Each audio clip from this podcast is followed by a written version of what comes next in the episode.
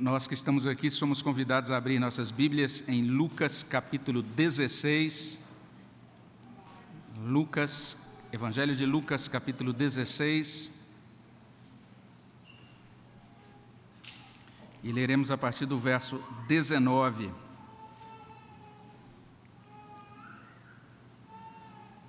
Eu disse algo semelhante hoje de manhã, vou repetir agora à noite. A gente sabe que o dia hoje é muito especial, né, por diversas razões. Primeiramente, porque é dia do Senhor. Em segundo lugar, porque a gente está lembrando também da ocasião da reforma protestante do século XVI, um dia importante para a nossa história, para a nossa memória teológica. Também porque estamos em segundo turno de votação é, aqui no nosso país, nas eleições. E a gente sabe que não é fácil, né? Você talvez vai ficar aí tentado a colocar seu, seu smartphone no silencioso e de vez em quando é, dar aquela olhadinha assim para dar uma verificada na apuração das eleições. Né? Ah, não, é, não é fácil, mas eu quero convidar você nesse momento a se colocar diante de Deus, deixa o seu smartphone aí de lado, entenda isso, que o que Deus estabeleceu e confirmou no coração dele para a vida do nosso país é o que vai acontecer.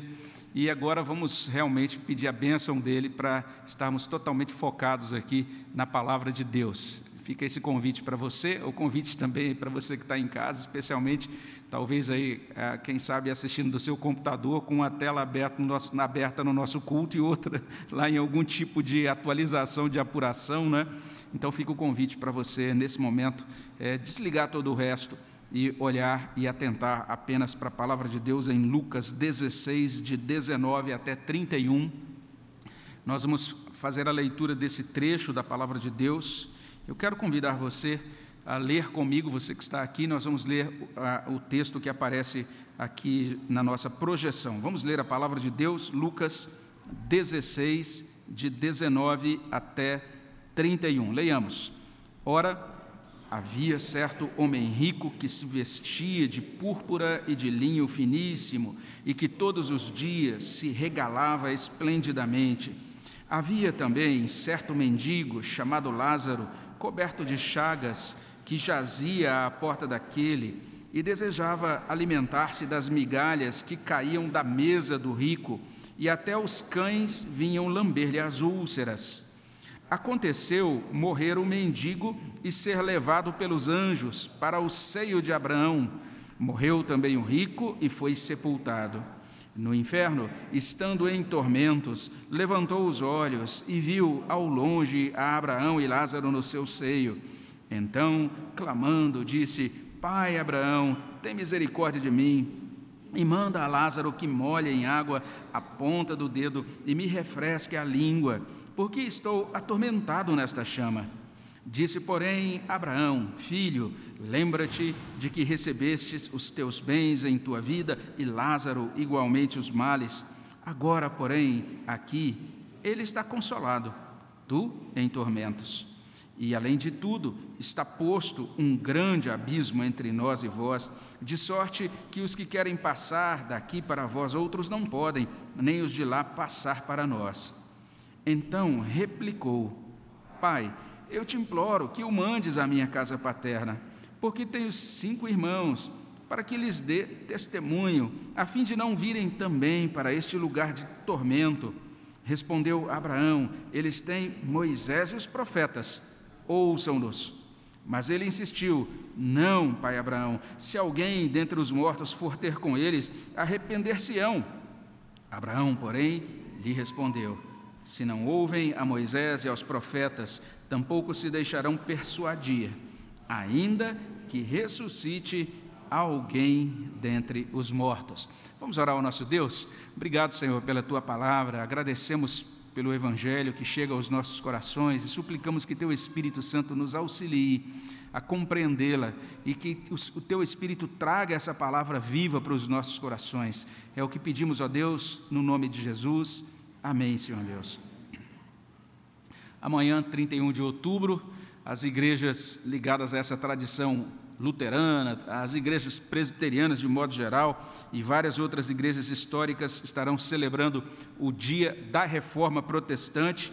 Isso porque a gente repete isso todo ano e talvez se diga, ah, a gente já sabe, né? Mas aqueles que estão chegando nos últimos tempos, nos últimos meses, talvez não, se, não, não sejam informados disso ainda. A razão da data é porque no dia 31 de outubro de 1517, um monge agostiniano chamado Martinho Lutero fixou um documento chamado 95 Teses na porta de uma capela em Wittenberg, na Alemanha e se você tem interesse em saber mais sobre a reforma, a gente sempre recomenda que você ouça uma série de 18 mensagens que foram pregadas sobre a reforma e que constam na página inicial do nosso site. Então, se você entrar hoje lá, depois do culto, não agora. Se você entrar lá em ipbriopreto.org.br, na página inicial você já vai ver um botão assim: sermões 500 anos da reforma. São 18 mensagens, onde você vai encontrar muita informação histórica, teológica sobre aquele acontecimento da reforma protestante do século XVI. Por hora, basta a gente saber isso. A reforma afetou a história, não apenas no, no âmbito da religião, mas também no âmbito da política, no âmbito da economia, no âmbito da cultura. A reforma foi um movimento que impactou não apenas a Europa, mas o mundo todo. E o meu objetivo nesta noite é tentar demonstrar como é que a reforma se entrelaça com três temas que aparecem em Lucas 16, de 19 até 31, que terminamos de ler. O tema do propósito da vida, o tema da eternidade e o tema do fundamento da verdade. Então, três temas o tema do propósito da vida, o tema da eternidade, o tema do fundamento da verdade. E isso é assim porque essa passagem de Lucas menciona é, uma, né, nessa parábola três quadros. A primeira delas, ou o primeiro deles, melhor dizendo, é, mostra um homem confuso quanto ao propósito da vida. É o que consta nos versos 19 a 21. Além disso, um homem confuso quanto à eternidade, versos 22 a 26 e, por fim, um homem confuso quanto ao fundamento da verdade, versos 30 a 27 até 31. Observe a palavra confusão aí em todas as divisões, não é? Esse homem estava confuso. Uma das coisas que a reforma fez foi exatamente isso. Ela trouxe luz, esclarecimento, ela eliminou confusão quanto a esses três temas. E o texto é uma parábola que cumpre um, cumpre um papel muito importante. Ela é proferida no mesmo capítulo em que os fariseus são acusados de tentar servir ao mesmo tempo a Deus e as riquezas. Aqui nesse capítulo 16 de Lucas, os fariseus são chamados de avarentos ou amigos do dinheiro. Pode conferir aí, Lucas capítulo 16, versos 13 e 14. Então, esse enquadramento é extremamente importante. E é por isso que essa parábola é listada por um estudioso entre as chamadas parábolas sobre dinheiro. Olha só que interessante. E tem um outro estudioso de parábolas que intitula essa parábola do seguinte modo: Posso ser salvo sem administrar bem os recursos? Olha que coisa interessante. Então, talvez você nunca tenha parado para pensar nisso, mas ela está encaixada em um capítulo que fala sobre recursos materiais, sobre dinheiro, combinando muito bem com a teologia distinta de Lucas, porque esse evangelista, dentre outras coisas, ele vai sublinhar essa atenção divina para com os pobres e também a necessidade de fazer um bom uso dos recursos materiais. E apesar da parábola mencionar três personagens principais, né, porque mostra o rico, mostra Lázaro e mostra também a figura de Abraão, mas as divisões do sermão vão enfatizar o homem rico, que é aqui identificado como homem confuso. E esse homem é mostrado em diferentes enquadramentos ou cenas. E na primeira cena, ele aparece como um homem confuso quanto ao propósito da vida.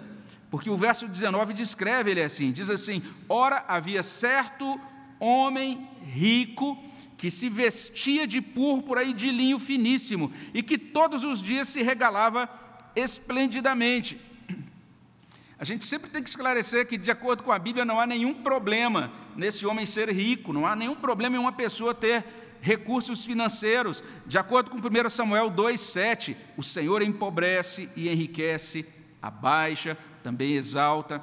Em outro lugar, lá em Provérbios 10, 22, a bênção do Senhor enriquece, com ela ele não traz desgosto. Existem vários personagens da Bíblia que foram muito prósperos e serviram a Deus com inteireza de coração. Mas Lucas 16, 19 descreve um homem que gostava de ostentar. de mostrar a todos o quanto ele era rico. Ele fazia isso pelas roupas que ele vestia, e ele fazia isso também pelo modo como ele gastava publicamente. O texto diz: quantas roupas ele se vestia de púrpura e de linho finíssimo, eram vestimentas usadas pela realeza. E ademais, essa expressão se regalava esplendidamente pode ser traduzida como viver em radiante esplendor todos os dias. Tanto é que tem uma tradução, a nova é, Almeida atualizada, que traz assim: ele se alegrava com grande ostentação. É o perfil daquele homem. A NVI diz: ele vivia no luxo, é assim que a NVI traduz. E na paráfrase é a mensagem: havia um homem rico que se vestia com as roupas mais caras, um exemplo escandaloso de consumismo. Olha só como traz a paráfrase a mensagem. Em outras palavras, Jesus menciona um homem confuso quanto a esta vida, um homem apegado às coisas deste mundo, apegado às coisas materiais. E se isso não bastasse, um homem insensível aos pobres e sofredores, como lemos a partir do verso 20. O verso 20 traz o seguinte: havia também certo mendigo chamado Lázaro coberto de chagas, que jazia à porta daquele. Verso 21, e desejava, alimentar-se das migalhas que caíam da mesa do rico, e até os cães vinham lamber-lhe as úlceras. Então é apresentado agora essa outra figura, esse outro personagem, Lázaro, um mendigo. E ele era doente, diz o texto, coberto de chagas. E ele mal tinha forças para se colocar de pé, de modo que ele jazia, ou seja, como diz a nova Almeida atualizada, ele ficava deitado na porta da casa desse rico. Isso tornava aquela figura insistentemente visível para desconforto do rico, ou seja, não havia como ele não saber da existência de Lázaro, porque ele estava sempre lá prostrado, deitado na frente da casa dele. E a fome de Lázaro era tão extrema que o texto diz no verso 21 que ele ansiava pelas migalhas que caíam da mesa do rico. A condição dele era subhumana, pois, diz a palavra de Deus no verso 21, até os cães vinham lamber-lhe as úlceras. Então Jesus está mencionando um homem confuso quanto a esta vida Alguém que achava que essa vida era circunscrita, ela se resume apenas no desfrute e simplesmente ostentação de bens e de conforto material. Alguém que era insensível ao sofrimento, às necessidades do próximo. De que modo nós devemos encarar esta vida? De que modo nós devemos viver nesse mundo? Como é que a gente deve transitar nessa existência aqui e agora? Os reformadores do século XVI forjaram uma expressão: glória somente a Deus. Essa é uma expressão que tem muita relação com a doutrina da salvação, mas para os reformadores ela tinha relação com a vida inteira. Eles entenderam isso. A nossa vida nesse mundo tem uma finalidade. A minha vida, a sua vida, a nossa existência. Você que está acompanhando de casa, você nasceu com uma finalidade muito específica, que é a finalidade de glorificar a Deus. E Deus é glorificado quando nós deixamos de viver voltados apenas para os nossos interesses. Deus é glorificado quando ele, ele próprio é posto no centro do nosso coração e governa tudo.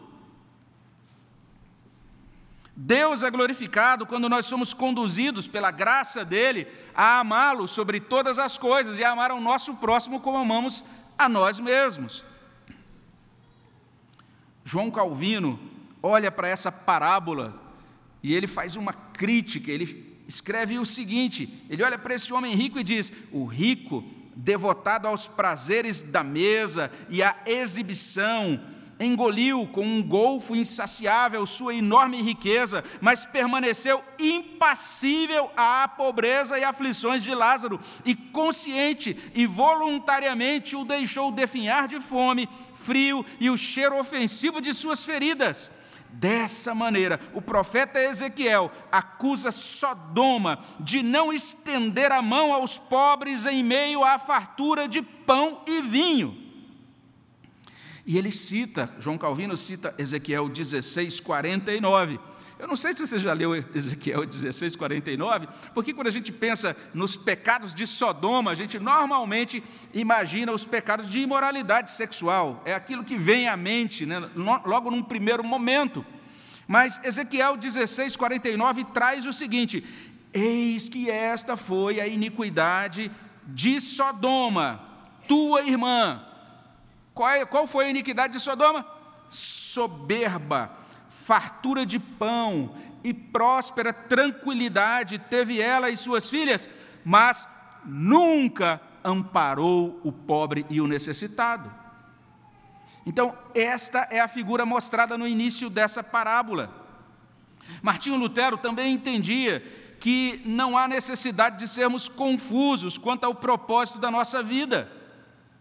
E contrariando a crendice popular do seu tempo, um tempo em que eram consideradas santas apenas aquelas figuras canonizadas na Igreja Católica, Lutero escreveu o seguinte: olha o que ele disse quando desejar fazer alguma coisa pelos santos, volte sua atenção para os vivos, não para os mortos. Olha o que Lutero escreveu. E ele prosseguiu dizendo assim: o santo vivo é seu próximo, o nu, o faminto, o sedento, o pobre que tem esposa e filhos e sofre humilhações. Dirija sua ajuda a eles, Comece seu trabalho aqui. Olha essa proposição de um reformador do século XVI. Olha o modo como os pais reformadores enxergaram o nosso propósito nesse mundo. Olhando para esse homem rico, nós enxergamos uma pessoa confusa quanto ao propósito da vida. A reforma do século XVI se entrelaça com o tema do propósito da vida, dizendo glória somente a Deus no sentido de que nós somos criados para dar glória a Deus em tudo o que fazemos, demonstrando de maneira muito concreta, em atos concretos, que amamos ao Senhor e ao nosso próximo. Isso nos conduz à segunda cena da parábola, e nessa segunda cena nós encontramos um homem confuso quanto à eternidade. É o que a gente pode conferir a partir do verso 22. Os versos 22 e 23 informam que ambos morreram e diz também esse texto que Lázaro foi levado pelos anjos para o seio de Abraão, uma, uma expressão que na verdade é um hebraísmo, né? um modo muito comum dos judeus se expressarem, e que corresponde no Novo Testamento a uma frase que era muito repetida lá no Antigo Testamento, quando morria alguém e dizia, e nós lemos assim: ele reuniu-se com os seus pais. A gente ouve falar sobre Abraão, diz que ele morreu e foi reunido com seus pais. Os patriarcas foram reunidos aos seus pais. E essa imagem, então, exprime uma intimidade com Abraão. Foi levado para o seio de Abraão, porque existia toda uma expectativa de um grande dia de celebração no reino consumado, em que haveria um banquete com Abraão, naquele reino messiânico. E depois vale a pena você conferir no Evangelho, Mateus 8, 11. Nós temos o próprio Jesus fazendo menção daquele dia, quando o reino será consumado, e nós participaremos desse banquete com Abraão. Diferente da, daquele homem que foi levado para o seio de Abraão, diferente de Lázaro, o rico foi para o inferno, está aí no verso 23. Ali ele foi submetido a tormentos. E ali ele levantou os olhos e viu ao longe a Abraão e Lázaro no seu seio. E olha só que coisa interessante, mesmo no inferno, o rico entendeu que tinha direito de ser servido. Porque a gente lê no verso 24: Então clamando, disse: Pai Abraão, tem misericórdia de mim, manda a Lázaro que molhe em água a ponta do dedo e me refresque a língua, porque estou atormentado nessa chama. Ou seja, manda Lázaro me servir aqui, dar uma refrescada na minha língua. Então ele não havia entendido até aquele momento que na condição eterna os bem-aventurados são consolados plenamente, definitivamente, e os condenados são punidos plenamente, eternamente. É o que a gente vê no verso 25: Disse, porém, Abraão: Filho, lembra-te de que recebestes os teus bens em tua vida e Lázaro igualmente os males. Agora, porém, aqui ele está consolado e tu em tormentos. E vamos ver também que esse rico não compreendera até então que é impossível alterar a condição eterna da alma. Uma pessoa do céu não pode ir para o inferno, nem vice-versa, está aí no verso 26. Além de tudo, está posto um grande abismo entre nós e vós, de sorte que os que querem passar daqui para vós outros não podem, nem os de lá passar para nós. Jesus está mencionando nessa parábola um homem confuso quanto à eternidade. Ele se confundiu todo quanto ao propósito da vida nesse mundo, pensou que a vida era só juntar dinheiro e e ostentar riquezas. Mas depois que ele morreu também, fica muito patente que ele não tinha nem entendido o que era isso, o que é ir para o céu, o que é para o inferno, o que é eternidade. Ele era um desconhecedor das verdades espirituais sobre a salvação e sobre a vida após a morte. O que é que nós podemos esperar depois da morte? Possível ter certeza de que no momento em que fecharmos os olhos aqui, nós vamos para o céu? Essa certeza é possível.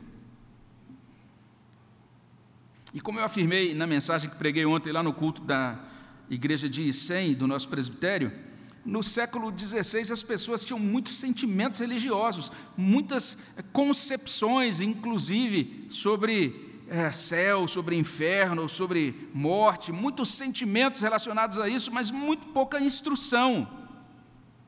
No século XVI, as pessoas queriam ir para o céu, mas elas acreditavam que quem garantia a salvação delas era a própria igreja, ou eram os santos da igreja.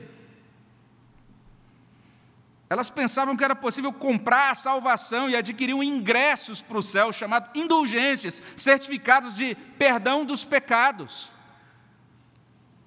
Naquela época, no século XVI, muitas pessoas entendiam que era possível acumular pontos naquele cartão black, é o cartão especial de boas obras diante de Deus, e na hora da morte você podia exigir o cashback, né? podia dizer, eu acumulei um monte de pontos, Senhor, olha um monte de coisas boas que eu fiz, agora eu quero ser recompensado com salvação, porque eu dei muita esmola, ou porque eu fiz muita penitência, ou porque eu demonstrei um desempenho de espiritualidade, de devoção, ou seja, eu sou merecedor da salvação. E para piorar, muitas pessoas acreditavam naquela época que depois da morte, além, além de céu e inferno, ainda existia um terceiro lugar para onde a alma podia ir, chamado purgatório. E que era possível tirar a alma do purgatório por meio de créditos que eram encaminhados para a conta espiritual, vamos dizer assim, dessa alma que estava no purgatório, eram retirados créditos doados ou concedidos pelo tesouro espiritual da igreja. Então, eu não sei se você leu o boletim desse domingo. A gente tem uma pastoral ali escrita pelo licenciado Robson. Ele vai chamar atenção para isso. Ele vai dizer que os reformadores redescobriram uma doutrina bíblica chamada de justificação pela fé somente. Os pais reformadores reafirmaram a verdade bíblica de que pela graça sois salvos mediante a fé, isto não vem de vós, é dom de Deus, não de obras para que ninguém se glorie. Efésios 2, 8 e 9, um versículo que a gente tem citado bastante recentemente.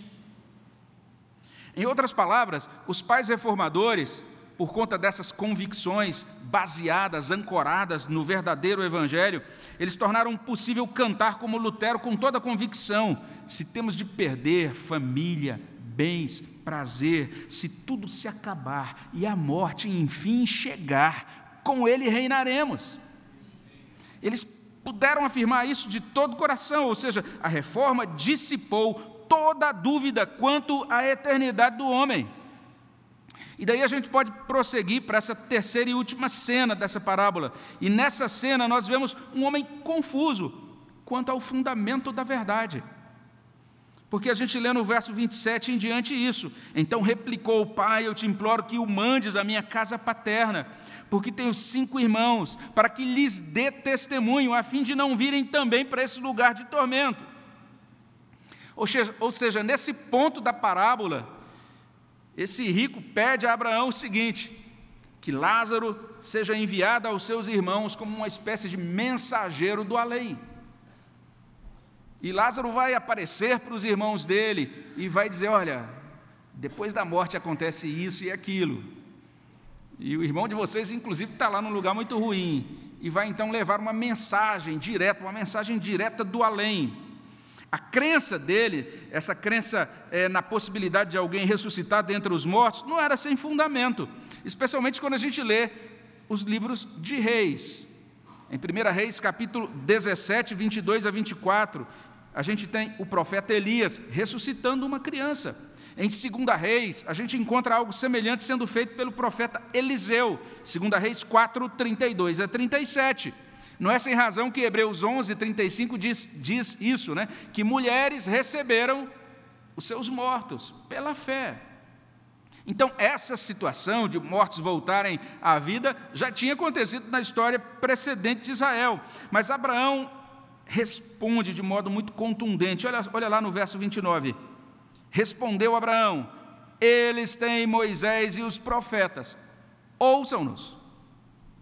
Porque você pode conferir as histórias que eu terminei de mencionar. Nenhum morto voltou à vida, ninguém ressuscitou, dizendo: Olha, agora eu quero dar uma mensagem para vocês sobre o que eu vi lá e quero trazer então uma instrução ou iluminação espiritual a vocês, porque uma vez que eu passei pela morte, eu sou agora uma espécie de guia ou de mensageiro espiritual. Isso nunca aconteceu dentro da fé bíblica, tanto do Antigo Testamento como da fé do Novo Testamento. É algo que é muito crido, por exemplo, no Espiritismo hoje, mas que não tem nenhuma base na fé das Sagradas Escrituras. E a resposta de Abraão é incisiva. Eles têm Moisés, eles têm os profetas, ouçam-nos. E esta frase, essa expressão, Moisés e os profetas, significa a Bíblia daquela época, a Bíblia daquele tempo, o Antigo Testamento. Abraão está dizendo isso. Os irmãos do rico, que ainda não tinham morrido, só tinham uma esperança de salvação. Eles tinham que ouvir as palavras de Moisés e dos profetas.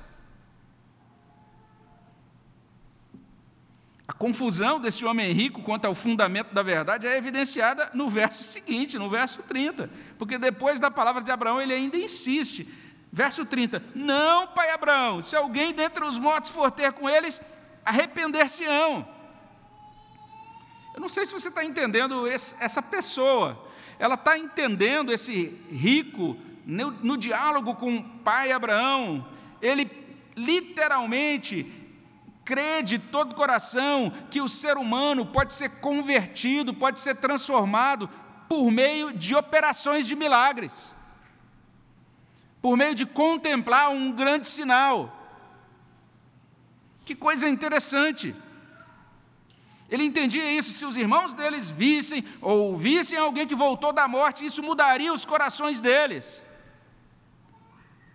Mas Abraão encerra toda a discussão no verso 31. Abraão, porém, lhe respondeu: Se não ouvem a Moisés e aos profetas, tampouco se deixarão persuadir, ainda que ressuscite alguém dentre os mortos.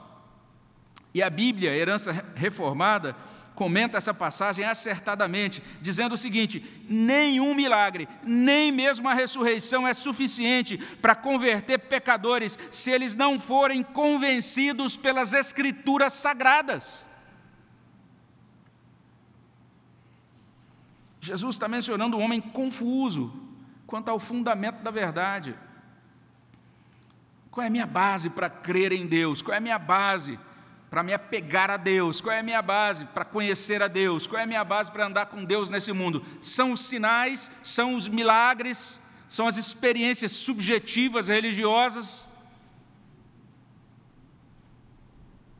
O Novo Testamento diz: não, existe um fundamento da verdade, Moisés e os profetas, as sagradas Escrituras.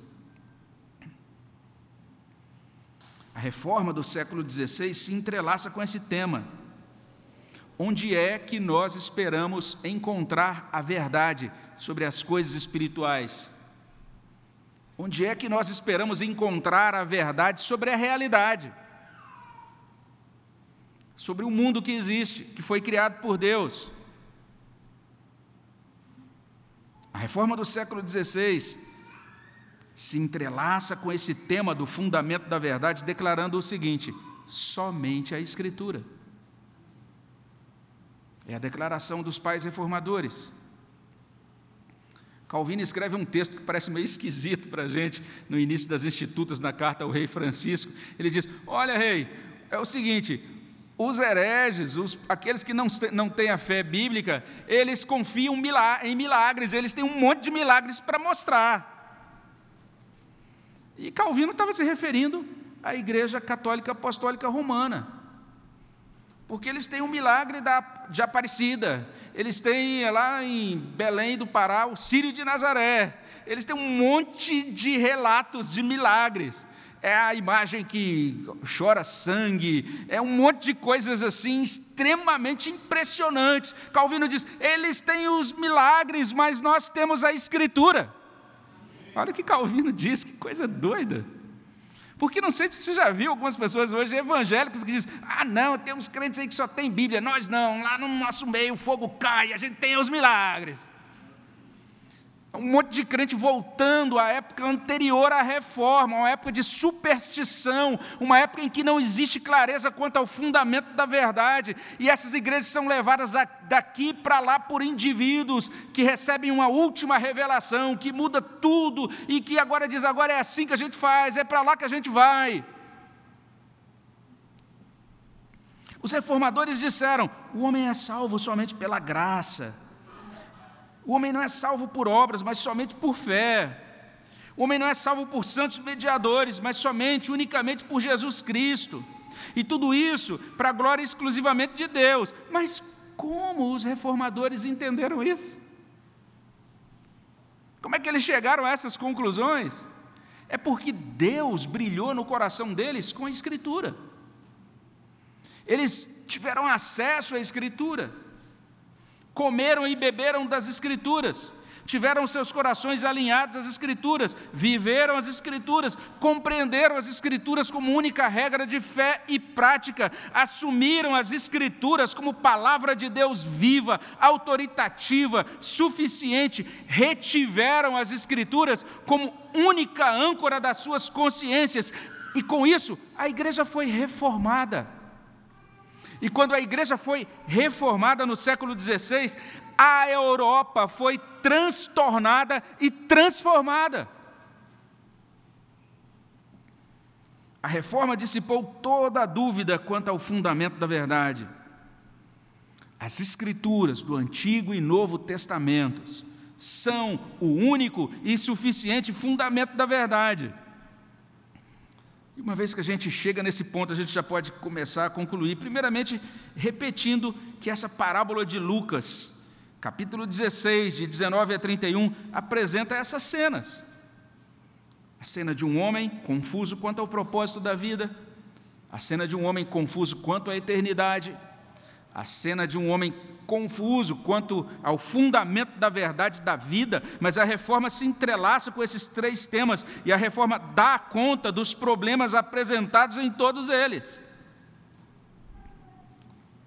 Quando a gente olha para essa passagem, para essa parábola, Lucas 16, 19 a 31, ela tem muito a ver conosco, porque ela nos informa de que nós precisamos da ajuda de Deus para não permanecer confusos. O que, que se repete nas três cenas? Um homem confuso. Um homem que tinha tudo para viver uma boa vida aqui, para a glória de Deus nesse mundo, mas que morreu engolido pela sua própria confusão e foi para o inferno. Nós precisamos suplicar a Deus isso: Deus, livra-me, livra-nos de toda confusão.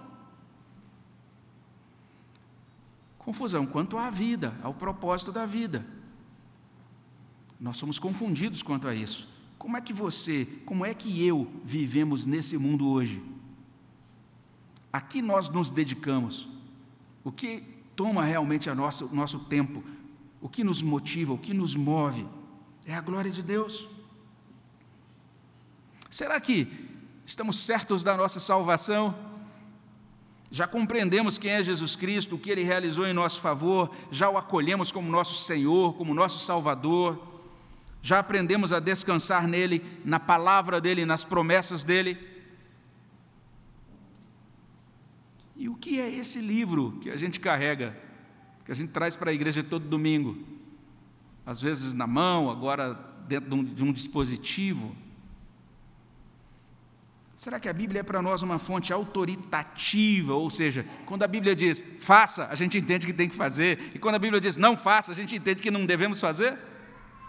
Ela tem autoridade? Não adianta a gente dizer a Bíblia é a autoridade teológica da igreja, a Bíblia tem autoridade sobre o cosmos, se a Bíblia não tem autoridade sobre o cosme, sobre o indivíduo que de fato tem uma Bíblia e diz que ela é importante para a vida dele mas muitas vezes é como se ela não tivesse autoridade para a sua vida prática. A Bíblia é suficiente para a vida, a Bíblia é suficiente para a morte.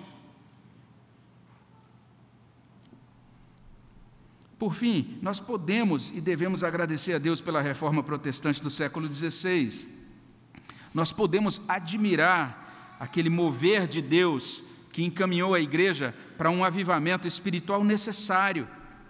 A reforma, a reforma forçou o rompimento com um estado de coisas que desagradava a Deus, porque impedia o acesso das pessoas daquela geração ao evangelho bíblico. Olha a importância da reforma, olha a atualidade da reforma. É por isso que a gente precisa fazer esse exercício todos os anos, parar para pensar no significado e implicações da reforma, porque a igreja hoje ela é desafiada do mesmo modo a se manter naqueles trilhos da escritura, assim como na época de Martinho Lutero. Os pais reformadores não são divinos, não foram divinos, nem impecáveis. Os pais reformadores foram pecadores salvos pela graça. Nenhum deles vindicou honra para si. Eles viveram e morreram como cristãos simples, mas eles tinham um propósito: dar glória a Deus, porque eles eram comprometidos com as sagradas Escrituras. Que Deus produza em nós esse mesmo compromisso, que Deus continue reformando nossas vidas, que Deus continue reformando a nossa igreja, segundo a Sua palavra e para a glória dEle. Amém? Vamos orar ao nosso Deus. Senhor, abençoa os nossos corações e ajuda-nos, ó Pai, a responder à tua palavra, a não andarmos confusos nesse mundo, a termos clareza do nosso lugar, do nosso propósito aqui, termos certeza, ó Deus, de nosso lugar, ó Deus, também contigo na eternidade, e de vivermos, ó Deus, neste mundo norteados por aquilo que consta na tua palavra. É o que nós suplicamos, ó Pai, no nome de Jesus. Amém, Senhor. Vamos responder.